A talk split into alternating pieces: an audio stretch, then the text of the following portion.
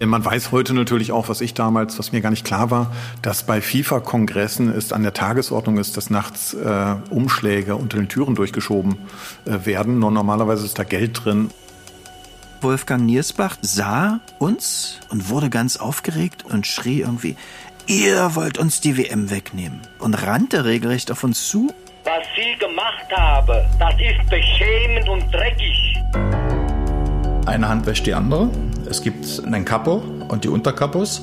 Der Capo regiert alles, hat die Macht, jeden anderen zu stürzen, zu vernichten oder aber natürlich auch hochzuziehen. 5. Juli 2000. Der Abend vor der Abstimmung. 24 Mitglieder des FIFA-Exekutivkomitees werden morgen entscheiden, wer die Fußball-Weltmeisterschaft 2006 ausrichten darf. In Frankfurt am Main sitzt ein Chefredakteur an seinem Schreibtisch. Es war ja klar, dass also milliardenschwere Turniere nicht einfach so vergeben werden, ohne dass da auch irgendwelche Bestechungen im Spiel ist. Aber der Fußballfan als solcher wollte natürlich mit sowas nicht konfrontiert wurden oder dachte auch gar nicht an sowas. Insofern hatte ich also schon relativ äh, lange eigentlich den, den Gedanken, die Idee, da irgendwie den, den Ruch der Korruption mal in diese Geschichte zu bringen. Martin Sonneborn leitet damals das Satiremagazin Titanic. Die Titanic hat schon öfter für Aufsehen gesorgt. Sie hat zum Beispiel ihren Chefredakteur, ein Vorgänger von Sonneborn, bei Wetten das eingeschleust. Dass sie einen sehr lebendigen Papst auf dem Titelblatt für fast tot erklärt oder Kanzler Helmut Kohl einen Irren nennt, gehört dort schon fast zum Tagesgeschäft. Dass das nicht jedem gefällt, ist klar. Achtmal soll allein die katholische Kirche schon gegen das Magazin geklagt haben. Die Titanic lässt sich davon aber kaum beirren und hat sich deshalb auch von Beginn an zum endgültigen Satiremagazin erklärt. Während die Vergabe der WM 2006 also für das Exekutivkomitee eine todernste, eine millionenschwere Angelegenheit ist, plant der Titanic-Chef einen Witz. Ich hatte dann einen Freund gebeten, mir ein paar billige gefälschte Rolex-Imitate mitzubringen. Und die wollte ich eigentlich an die FIFA-Komitee-Mitglieder schicken, praktisch mit so einem Bestechungsschreiben ernsterer Art und dann gucken, was passiert. Und dann brachte der mir diese Rolex-Uhren mit und die sahen so kitschig und so kaputt aus, dass ich dachte, das kann ich jetzt äh, niemandem anbieten, der wirklich anderes gewöhnt ist. Neben Deutschland stehen noch Marokko, England und Südafrika zur Wahl. Kommt keine absolute Mehrheit zustande, scheidet immer der Bewerber mit den wenigsten Stimmen aus. Bis ein Austragungsort feststeht. Die Wahl am nächsten Tag ist zwar geheim, aber Journalistinnen und Journalisten sind sich schon jetzt in zwei Dingen relativ einig. Erstens, das wird ein knappes Ding zwischen Deutschland und Südafrika. Und zweitens, Südafrika wird wahrscheinlich gewinnen. Aber die Nacht vor der Entscheidung ist noch lang. Und die letzten Argumente für die Bewerber sind noch lange nicht ausgetauscht. Das sieht zumindest Martin Sonneborn so. Angenommen, man will wirklich alles dran setzen, dass die WM nach Deutschland kommt. Was kann man jetzt noch tun? Und dann hat er eine Idee. Ich bin Cornelia Neumeier. Und das ist Affäre Deutschland. Folge 4. Der letzte Mann und die FIFA.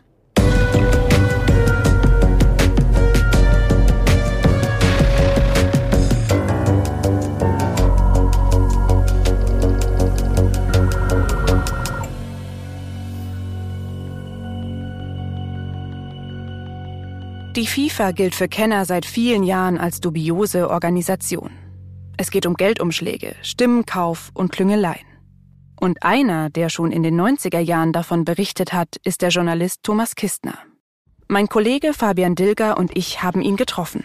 Herr Kistner, grüß Sie. Hallo. Grüße, hallo. Hereinspazieren. Dilger und meine Kollegin Neumann. Hallo. Thomas Kistner arbeitet für die Süddeutsche Zeitung, hat schon mehrere Bücher über die FIFA geschrieben und ist einer der Journalisten, die den Sommermärchenskandal aufgearbeitet haben. Die Ära der Korruption beginnt in seinen Augen schon lange vor der WM 2006 nämlich in den 70er Jahren. Es ist die Zeit der kurzen Hosen und der langen Haare im deutschen Fußball. Bis 1972 dürfen durchschnittliche Spieler offiziell nicht mehr als 1200 Mark verdienen und auf den Trikots prangen noch keine Sponsoren. Aber das beginnt sich zu ändern. Die zentrale Figur im europäischen Fußballgeschäft ist damals ein Deutscher, Horst Dassler. Sohn von Adolf, Adi Dassler, dem Gründer von Adidas und Pionier der deutschen Sportausrüstung. Mit seinen Schraubstollen unter den Schuhen der Nationalelf wurde die Bundesrepublik 1954 Weltmeister und Adi Dassler weltberühmt. Seitdem stattet er die deutsche Nationalmannschaft aus. Dasslers Sohn Horst arbeitet schon lange in verantwortlichen Positionen bei Adidas. Nach dem Tod seines Vaters wird er später dort Vorstandsvorsitzender. Also Dassler ist, ist erkennbar der Mastermind äh, dieser Entwicklung gewesen. Horst Dassler erkennt als einer der ersten, wie viel Geld sich mit Fußball verdienen lässt. Seine Idee? Wenn die Topsportler Adidas tragen, dann kauft es ihnen die Masse nach. Zu Beginn muss er noch die einzelnen Sportler von seinen Turnschuhen und Trainingsanzügen überzeugen. Es ist ein ewiges Ringen um die Besten der Besten. Viel einfacher wäre es aber doch, anstatt einzelne Spieler direkt die Verbände zu überzeugen, sich von Adidas sponsern zu lassen und so ganze Nationalmannschaften auszustatten. Die, die das entscheiden, sitzen in Gremien, die sehr anfällig sind für Korruption. Weil die Stimme des kleinsten Verbands genauso viel zählt wie die des größten. Also beginnt Horst Dassler, die wichtigen Funktionäre für seine Interessen zu gewinnen. Und lässt es dabei nicht allein auf gute Argumente ankommen. Turnschuh-CIA, äh, haben wir ja geschrieben früher und, und so äh, ist das auch gewesen. Ja. Seine Leute haben regelrecht Buch geführt über einzelne Funktionäre, äh, über Neigungen, Interessen. Da standen nicht nur die Schuhgrößen, damit man die entsprechend ausstaffieren kann und die Konfektionsgrößen drin, sondern sicherlich auch mal, ob der ein oder andere eher auf blond oder braun steht. Ja? All diese Geschichten. So. Und da ist das Ganze ja schon angelegt. Hoch manipulativ. Dassler installiert Leute, die ihm Gefallen schulden. Und zwar bis ganz nach oben. Die Wahl von Joao Avelange zum FIFA-Präsidenten 1974 ist sein Meisterstück, findet Thomas Kistner. Kurz vor der Wahl werden die afrikanischen Delegierten noch mit gut gefüllten Geldkuverts von den Qualitäten des künftigen Präsidenten überzeugt. Unter Avalanches Herrschaft und mit Dasslers Einfluss entwickelt sich der Fußball Richtung Milliardenbusiness. Avalanches Nachfolger wird einer von Dasslers engsten Freunden, Sepp Blatter. Der soll mal gesagt haben, zwischen ihm und Horst Dassler bestand etwas wie Seelenverwandtschaft. Und Zitat, er brachte mir die Feinheiten der Sportpolitik bei. Eine sehr gute Lehre für mich. Unter Blatter verkommt die FIFA endgültig zu einem mafiösen Gebilde, einem Filz, einem Geflecht wechselseitiger Abhängigkeiten. So schreibt es Thomas Kistner in einem seiner Bücher. Es trägt den Titel FIFA-Mafia. Eine Hand wäscht die andere. Es gibt einen Capo und die Unterkapos. Der Capo regiert alles, hat die Macht, jeden anderen zu stürzen, zu vernichten oder aber natürlich auch hochzuziehen. Ja? Jede Entscheidung wird hinter verschlossenen Türen äh, getroffen und äh, bei den großen Konvents, ich bin ja bei zig Veranstaltungen gewesen, sowohl FIFA als auch IRC oder anderen großen Verbänden. Das sind Abnicker-Orgien, nichts anderes, weil alles vorgefertigt ist. Ja, die kommen da hin, die haben dann äh, gerne auch mal am Abend vorher noch kräftig gesoffen. Ist ja auch ein schönes Programm, was da rundherum aufgestellt wird. So, und jetzt haben wir halt noch das Programm da. Die paar Wackelkandidaten, die es so gibt, die werden vorher noch mal kurz angesprochen. Ja von höherer Ebene. Ach, freut mich, dass Sie da sind. Sie wissen ja, dass wir morgen und so, es wäre doch sehr schön, wenn Sie die Notwendigkeit und bla bla. Und ähm, so, und dann geht es in den Konvent und dann wird da kräftig genickt und geklatscht und dann geht es zurück ans Buffet. Alles schon vorher geklärt, beschlossen und bezahlt. Die Strukturen der FIFA sind korrupt. Als es um die WM 2006 geht, ist dieses System schon über Jahrzehnte etabliert. Das ist Ende der 90er auch nicht wirklich ein Geheimnis. Das kann sich jeder denken, der sich mit dem Weltverband auseinandersetzt. Auch Martin Sonneborn. Der bittet deshalb seinen Kumpel, ihm die gefälschten Rolex mitzubringen, damit er damit die Exekutivleute bestechen kann. Aber Geld und Golduhren reichen schon lange nicht mehr. Immer mehr geht es auch um Steuererleichterungen für die FIFA selbst, um Unterstützung für Unternehmen oder Wirtschaftshilfe für ganze Regionen. Über den Austragungsort einer Fußball-WM entscheiden zur Zeit der deutschen Bewerbung 24 Funktionäre. Das FIFA-Exekutivkomitee. Davon war ja schon öfter die Rede. Ein paar davon werden ziemlich sicher für Deutschland stimmen, zum Beispiel weil sie auch aus Europa kommen. Andere müssen intensiver überzeugt werden. Fünf Mitglieder aus dem Exekutivkomitee sehen Franz Beckenbauer und seine Kollegen aus dem Bewerbungskomitee schon 1998 als potenzielle Unterstützer der Deutschen, die möglicherweise überzeugt werden könnten. Es sind Woravi Makudi aus Thailand, Chang Mong-jun aus Südkorea, Abdullah Khalid al-Dabal aus Saudi-Arabien, Mohammed bin Hammam aus Katar und Charles Dempsey aus Neuseeland. Zum offiziellen Werben um ihre Stimmen gehören zum Beispiel Besuche von Franz Beckenbauer oder Entwicklungshilfezahlungen an die beteiligten Verbände. Von denen haben wir in den letzten Folgen schon gehört. Aber das ist nicht das Einzige. Auch die deutsche Wirtschaft und die deutsche Politik helfen bei der Bewerbung für die WM im eigenen Land. Da ist ein gewaltiger, gewaltiger äh, Schwung hinter den Kulissen auf der politischen Ebene entstanden. Das Ganze lief ja schon spätestens seit 98 in der heißen Phase. Was kann man denn machen? Wer kann was beisteuern? Wie, wie könnt ihr das eintakten? Wie könnt ihr das spielen, das Ganze? Ja, was, was können wir da auf der politischen Ebene beitragen, dass, äh, dass die Geschichte richtig läuft? Nur acht Tage vor der Abstimmung in Zürich beschließt der Bundessicherheitsrat unter Kanzler Gerhard Schröder die Lieferung von 1200 Panzerfäusten nach Saudi-Arabien. Im Exekutivkomitee für die WM-Vergabe sitzt mit Abdullah al-Dabal zufällig ein Mitglied des saudischen Königshauses. Die Beteiligten haben einen Zusammenhang immer dementiert. Es gibt aber noch mehr dieser Zufälle. Wenige Wochen vor der Wahl kündigen große deutsche Firmen wie BASF, die Bayer AG oder Daimler Investitionen und Kooperationen in Thailand und Südkorea an. Den Ländern zweier FIFA-Exekutivmitglieder, die vom Bewerbungskomitee als potenzielle Stimmen für Deutschland gewertet werden. Ein Beispiel. Der Automobilkonzern Daimler Chrysler. Im Jahr 2000 steigt Daimler für rund 450 Millionen Euro bei Hyundai in Südkorea ein. Der Deal wird zehn Tage vor der Vergabe der WM verkündet. Mercedes ist Hauptsponsor der deutschen Nationalmannschaft und Hyundai einer der Hauptsponsoren für die WM 2006. Und Chang Mong-jun, der zum FIFA-Exekutivkomitee gehört, ist zufällig auch Erbe der Hyundai-Dynastie. Alles Zufall? Kann sein. Gutes Timing? Definitiv. Alle Beteiligten haben einen Zusammenhang zur WM bei all diesen Zufällen immer bestritten. Aber klar ist, Mongjun und Aldabal brauchen kein Schmiergeld. Sie sind reich genug. Mongjun gilt zeitweise sogar als reichster Mann Südkoreas. Was würden da also ein paar lächerliche Millionen vom DFB bewirken? Ein aussichtsreicher Business-Deal dagegen. Der könnte auch Leute wie Mongjun und Aldabal reizen.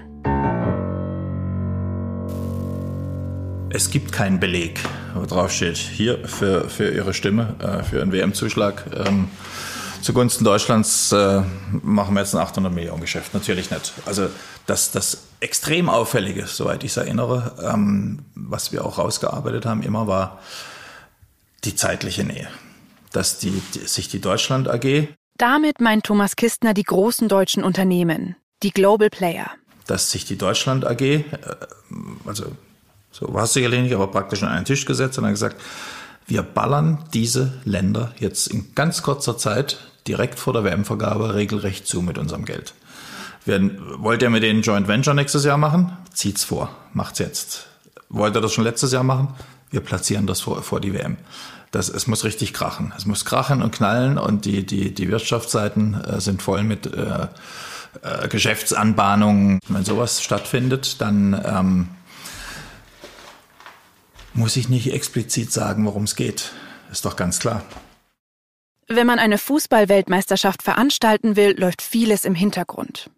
Deswegen scheint man in Deutschland auch alle Kräfte zu bündeln. Sport, Politik, Wirtschaft. Alle ziehen an einem Strang, um die WM nach Deutschland zu holen.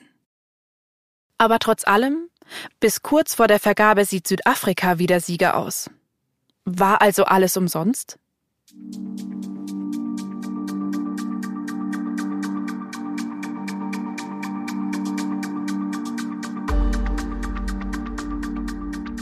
In den ersten zwei Wahlgängen scheidet je ein Mitbewerber der Deutschen aus.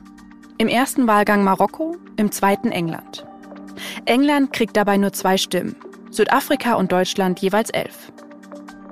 Wenn es sich also spontan niemand anders überlegt, hängt alles an den zwei Wahlmännern, die vorher für England gestimmt haben. Sie entscheiden, wo die nächste Weltmeisterschaft stattfinden wird. Einer der beiden ist David Will, der englische Gesandte. Er hat schon durchblicken lassen, wenn England rausfliegt, dann stimme ich für Europa, also für die Deutschen. Heißt, zwölf Stimmen für Deutschland. Die zweite Stimme für England kam sehr wahrscheinlich von Charles Dempsey aus Neuseeland. Der ist eigentlich für Deutschland. Sein Verband, die Ozeanische Fußballkonföderation, hat ihn aber angewiesen, im Fall von Englands Ausscheiden für Südafrika zu stimmen. Heißt, zwölf Stimmen auch für Südafrika. Sieht also nach Gleichstand aus. Und in dem Fall zählt die Stimme des FIFA-Präsidenten doppelt. Sepp Blatter sitzt auch im Exekutivkomitee und hat schon gesagt, dass er Südafrika unterstützt. Er ist den afrikanischen Delegierten nämlich noch was schuldig, weil sie ihn bei seiner Wahl zum Präsidenten vor zwei Jahren unterstützt haben. Eine Hand wäscht die andere, wie Thomas Kistner gesagt hat. Diese eine Stimme vom FIFA-Boss und alles Geschiebe und Geschachere, alle Geschäfte der Deutschen wären umsonst. Aber zum Glück gibt es da ja noch einen anderen, der mithelfen will und am Abend vor der Vergabe von Frankfurt aus einen letzten Versuch unternimmt. Für Deutschland, aber vor allem auch für den Witz. Martin Sonneborn, der Chef der Titanic, dem Magazin, das mit seinen Satireaktionen gerne mal für Aufsehen sorgt. Ich bin dann tatsächlich am Abend vor der entscheidenden Sitzung des FIFA-Komitees nochmal in die Redaktion gefahren nach zwei Bieren und habe dann äh, so ein Bestechungsfax aufgesetzt, weil ich dachte, man kann diese Chance jetzt auch nicht einfach vorüberziehen lassen. Also ich muss zumindest noch ein lustiges Fax schreiben und das dann losschicken. Martin Sonneborn, der Satiriker, setzt sich also hin und formuliert ein Fax an Mitglieder des Exekutivkomitees. Er entwickelt eine diebische Freude bei der Vorstellung, dass das Fax am Ende vielleicht wirklich in den richtigen Händen landen könnte. Einfach ein schlichtes äh, weißes Blatt Papier. Oben steht dann To Mr. Chuck Blazer, Grand Hotel Dolder. Chuck Blazer ist einer von mehreren Wahlmännern, an die Sonneborn das Fax schicken will. Confidential, um, urgent, please convey immediately. Also bitte sofort weiterleiten. Und dann stand eigentlich nur, Dear Mr. Blazer, in this difficult situation, Germany would like to emphasize the urgency of its appeal to the World Cup 2006 in Germany. Also wir hätten gern die WM. Let me come straight to the point. In appreciation of your support, we would like to offer you a small gift for your vote in favor of Germany. Also wenn Sie uns wählen, ist auch ein kleines Geschenk für Sie drin. A fine basket with specialties from the Black Forest – ein Korb mit Spezialitäten aus dem Schwarzwald, including some really good sausages, also ein paar verdammt gute Würste und das hatte ich fett gedruckt, Ham, Schinken and, hold on to your seat, a wonderful cuckoo clock. Also eine, das war unser Hammer, eine wundervolle Kuckucksuhr wollten wir darauflegen. And a Beer Mark II, Bierkrug auch noch. Wir haben dann wirklich nicht gespart. Do we leave you any choice? We trust in the wisdom of your decision tomorrow. Sincerely yours, Martin Sonneborn, Secretary TDES. TDES. Das steht für Titanic, das endgültige Satiremagazin. Das wissen die Mitglieder des Exekutivkomitees aber natürlich nicht. In Klammern darunter schreibt Sonneborn noch WM 2006 Initiative.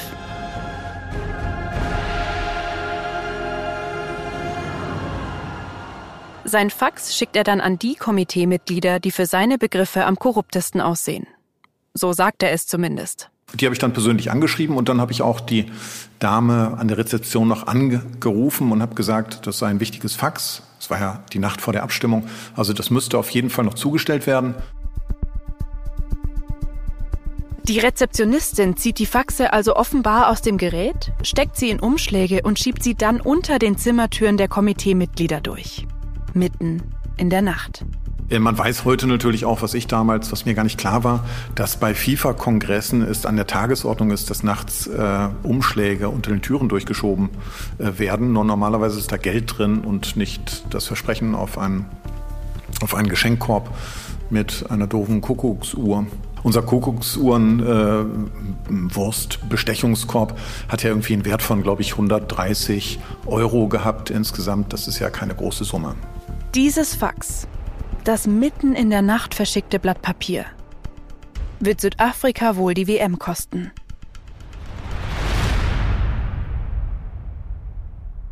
Um 14.07 Uhr verkündete FIFA-Präsident Josef Blatter die Entscheidung. And the winner is Deutschland.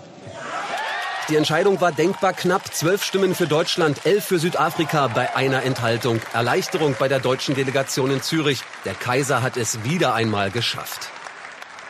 Dass wir letztlich der Gewinner sind, das haben wir selbst erhofft. Aber das konnte man nicht erwarten. Wir wussten, es wird sehr, sehr knapp. Aber man braucht auch im Leben ein bisschen Glück. Glück? Oder war es etwas anderes?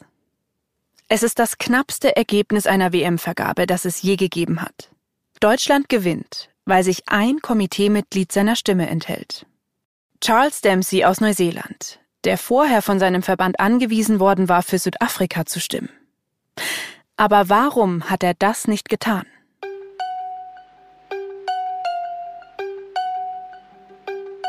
Also ich glaube schon, dass es natürlich einen, einen Verbund von Medien gibt, die gar kein Interesse daran haben, jetzt auf die Suche nach Korruption zu gehen.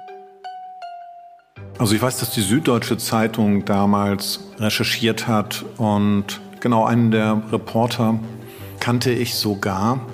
Also es gab schon gute Leute, die daran waren, aber ich glaube, das Gros der Medien hat überhaupt kein Interesse, da jetzt Fußball mit dem Hoch der Korruption irgendwie in Verbindung zu bringen. Die Journalisten, von denen Martin Sonneborn hier redet, die die wirklich versucht haben, was rauszufinden. Das sind Thomas Kistner von der Süddeutschen Zeitung und Jens Weinreich, der damals bei der Berliner Zeitung arbeitet. Beide recherchieren schon seit Jahren zur FIFA. Am Abend nach der Vergabe, während gefühlt ganz Deutschland noch jubelt, machen die beiden sich auf den Weg zur sogenannten Goldküste am unteren Ufer des Zürichsees. So erzählt es Jens Weinreich. Kistner und ich, wenn ich mich recht erinnere, waren wir die einzigen deutschen Journalisten, die, die wussten, wo die vermeintliche Fete der deutschen WM-Bewerber und jetzigen WM Ausrichter stattfinden sollte.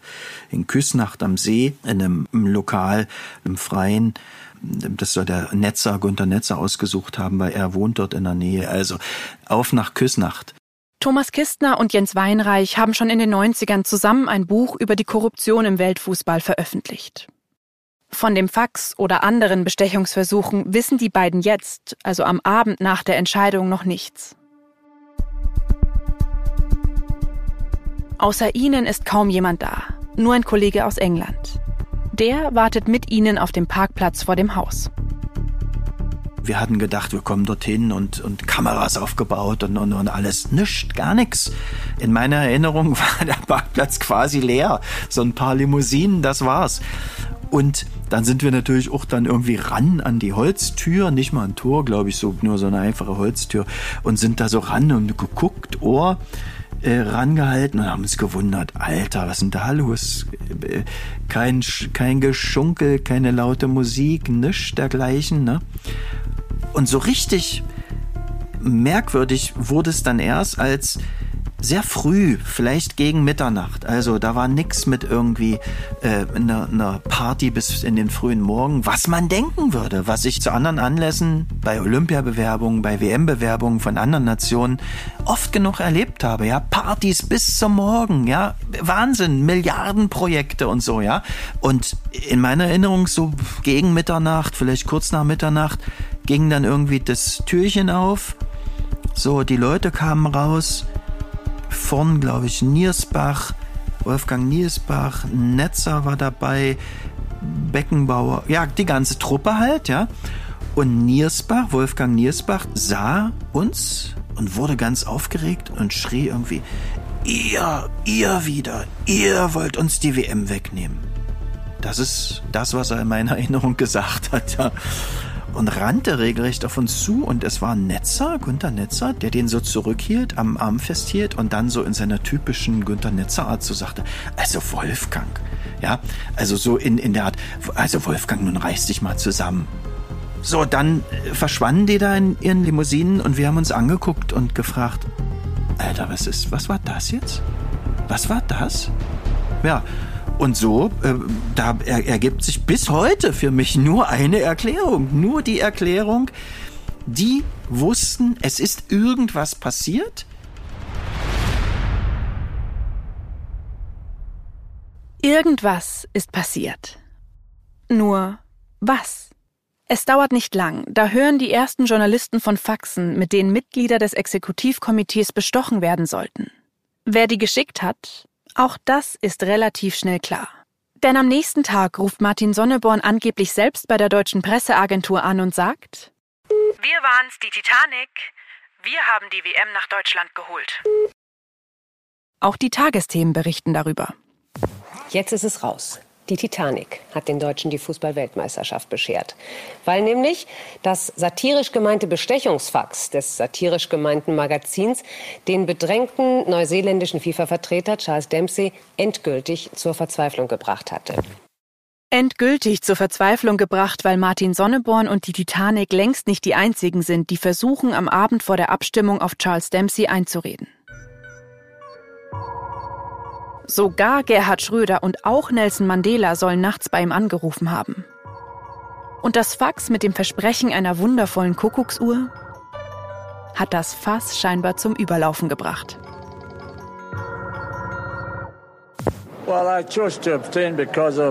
Ich habe mich enthalten wegen des ungeheuren Drucks, der auf mir lastete, wegen ständigen Anrufen auf meinem Hotelzimmer und auch wegen Bestechungsversuchen. Statt abzustimmen, verlässt Charles Dempsey dann einfach den Raum. Seinem Verband in Neuseeland gefällt das überhaupt nicht. Schließlich hat der ihn ja mit einer klaren Anweisung in die Schweiz geschickt, nämlich für Südafrika zu stimmen und nicht sich am Ende zu enthalten.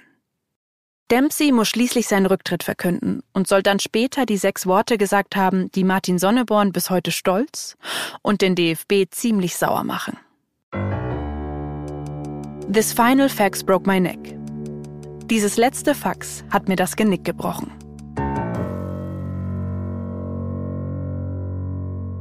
Aber mal ehrlich, hat wirklich die Titanic die WM nach Deutschland geholt? Ist das Sommermärchen letztendlich einer Satirezeitschrift zu verdanken? Der Journalist Jens Weinreich glaubt, ja. Ich sage bis heute, trotz aller Millionen, die dort auf dunklen Kanälen geflossen sind, war äh, Sonneborns Coup am Ende ausschlaggebend dafür, dass Dempsey äh, die Beherrschung verloren hat und von allen guten Geistern verlassen wurde und eben Zürich verlassen hat und Deutschland ähm, deshalb äh, den Zuschlag bekommen hat. Das, das klingt absurd, äh, aber bin ich absolut überzeugt. Sein Kollege Thomas Kistner sieht das anders. Er glaubt nicht, dass Dempseys Abgang was mit der Titanic zu tun hatte, sondern mit einer angeblichen geheimen Zahlung von 250.000 Dollar vom Tag vor der Abstimmung, deren Zweck bis heute ungeklärt ist. Absender soll die ISL sein, der rechte Vermarkter der FIFA. Der wird noch wichtig werden, aber dazu kommen wir später. Die ISL hat großes Interesse an einer WM in Deutschland. Das hat nichts mit Ländervorlieben zu tun, sondern mit Marktvorlieben. War ja sonnenklar, dass das mindestens das Dreifache erlöst, so eine WM in Deutschland äh, wie in Südafrika. Also hatten die ein gigantisches Interesse dran. Und ähm, da wird mal direkt am Tag vor dieser Entscheidung werden mal wieder ähm, 250.000 aus dem Schmiergeldkonto der ISL bewegt. Ja, da sind also nur Schmiergelder äh, gekommen von, von dieser Stelle. Und jetzt frage ich Sie, an welchen Stellen müsste die ISL an dem Tag zu dieser Zeit gerade noch einen dringenden Bedarf gehabt haben, irgendjemanden zu schmieren? Ob es schließlich das Titanic-Fax war oder doch ein anderer Bestechungsversuch, so wie Kistner ihn hier vermutet, das Sommermärchen hat seine Unschuld verloren. Schon am ersten Tag, schon Jahre bevor irgendein Ball gerollt oder irgendein Tor gefallen ist. Aber stört sich überhaupt jemand daran? Schaut jetzt irgendwer genauer auf die Geschäfte der FIFA und ihrer Leute? Kriegt irgendwer Ärger für die Bestechungsversuche, die da ganz offensichtlich abgelaufen sind? Die Antwort ist ernüchternd und ehrlich gesagt nicht sonderlich überraschend. Die FIFA kriegt keinen Ärger, auch die meisten Funktionäre nicht. Nur eine bekommt richtig auf den Deckel. Die Titanic. Das Fax ist kein Weckruf, sondern eine willkommene Ablenkung. So wirkt es jedenfalls. Weil jetzt niemand auf die fraglichen Methoden des DFB schaut. Alle reden nur davon, was die Titanic gemacht hat, wie die Titanic die WM beschmutzt hat. Beim DFB geben sie sich empört. Also wenn man uns das zutraut, dann muss ich sagen, dann kann ich nur lachen. Auf der anderen Seite ist äh, für unser Land, für den DFB, für unsere Bewerbung ein riesiger Schaden entstanden. Martin Sonneborn und die Titanic erleben dann das, was man heute einen Shitstorm nennt. Das Berliner Boulevardblatt BZ druckt ein Interview mit ihm. Überschrift dieser Feind des Fußballs steckt dahinter. Die Bild-Zeitung titelt Böses Spiel gegen Franz und fordert ihre Leserschaft auf, der Titanic-Redaktion mal die Meinung zu geigen. Die Telefonnummer druckt sie gleich mit ab. Für ein Satiremagazin wie die Titanic ist das natürlich gefundenes Fressen. Da schneiden sie die Anrufe gleich mit. Sie sind Schweine, sind Sie. Wissen Sie das auch? Hallo, ich wollte nur sagen, die Grenze der Satire ist weit überschritten. Was Sie gemacht haben, das ist beschämend und dreckig. Alle hinter Gitter, meine Meinung. Ihr miesen Deutschlandverräter. Widerlich und ekelhaft, was Sie da gemacht haben. Man sollte euch die Büroräume anzünden und zum Teufel jagen. Ihr seid doch krank im Kopf. Für diese Frechheit gehört Ihnen die Lizenz entzogen.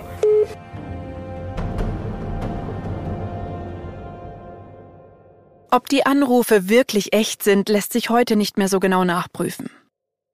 Echt oder nicht, die Leute sind wütend und die Titanic findet's eigentlich ganz witzig. Aber dann wird es für Martin Sonneborn doch noch ernst. Der DFB droht mit einer Klage. Sonneborn muss mit seiner Anwältin nach Stuttgart fahren, um einen Anwalt des DFB zu treffen und die Sache glatt zu bügeln. Also mir war schon etwas mulmig, ja.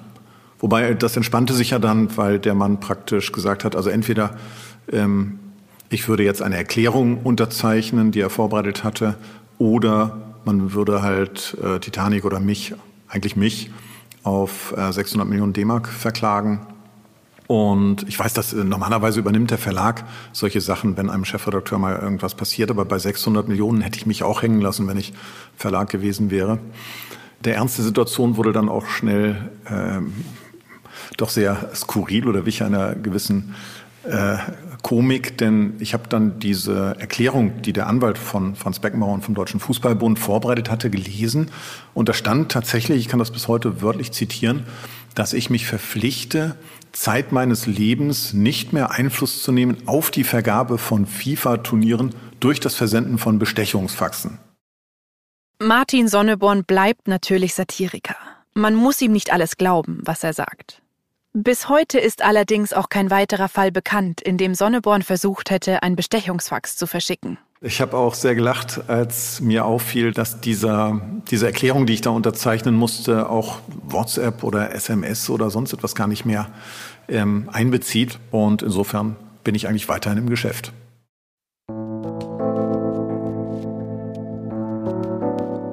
Die Aufregung um das Titanic-Fax legt sich dann relativ schnell wieder. Und auch sonst beschwert sich bald niemand mehr über die anstehende WM in Deutschland. Südafrika wollte eigentlich klagen, lässt das dann aber. Statt 2006 bekommt das Land dann später die WM 2010. Warum also noch aufregen? Der Journalist Jens Weinreich erklärt das so. Die Kernerzählung hier ist, wir haben es mit einem korrupten System zu tun, du bist betrogen worden, füge dich, stell dich wieder an und auch du wirst dann bedient, wenn, das kommt ja noch dazu, wenn auch du dann Geld zahlst.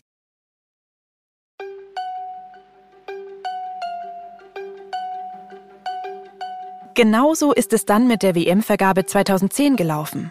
Südafrika hat schlicht dafür bezahlt. Nämlich Chuck Blazer, an den Sonneborn damals ein Fax geschickt hatte. Blazer hat seine Bestechlichkeit später gestanden. Die FIFA hat ihn dafür lebenslang gesperrt. Und auch die folgenden Weltmeisterschaften, die WM 2018 in Russland und 2022 in Katar, dass es auch da nicht mit rechten Dingen zugeht, scheint im Großen und Ganzen niemanden in der FIFA zu stören. Die Strukturen im Verband scheinen korrupt.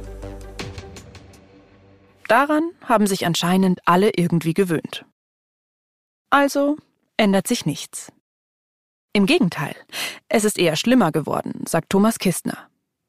Das Spiel, das mittlerweile seit Jahrzehnten läuft, geht immer weiter. Moral und FIFA. Geht das irgendwie zusammen? Nein, also das, das, äh, das schließt sich naturgemäß aus. Ähm, je größer der Verband, je wichtiger, je bedeutender. Also unter den obwaltenden Umständen sehe ich da keine Chance, dass sich irgendwas bessert. Also nicht aus diesen Verbänden heraus. Ja.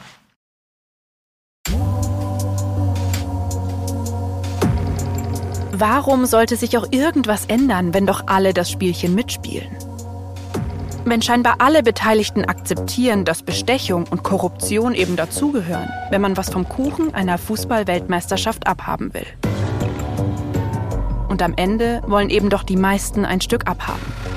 Und da ist erstmal egal, was das auf lange Sicht vielleicht kosten könnte. In der nächsten Folge von Affäre Deutschland. Kassensturz.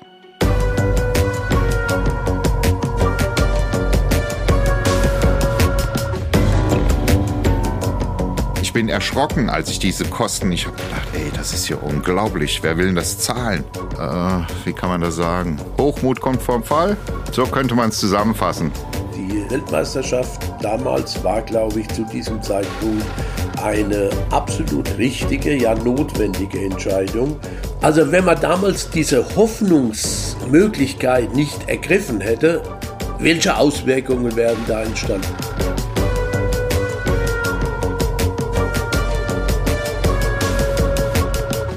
Affäre Deutschland, die gekaufte WM, ist ein Fire Original von Ikone Media. Gehostet von mir, Cornelia Neumeier. Manuskript dieser Folge, Zita Zengerling. Redaktionelle Leitung, Konstanze Radnoti. Redaktion, Fabian Dilger und Zita Zengerling.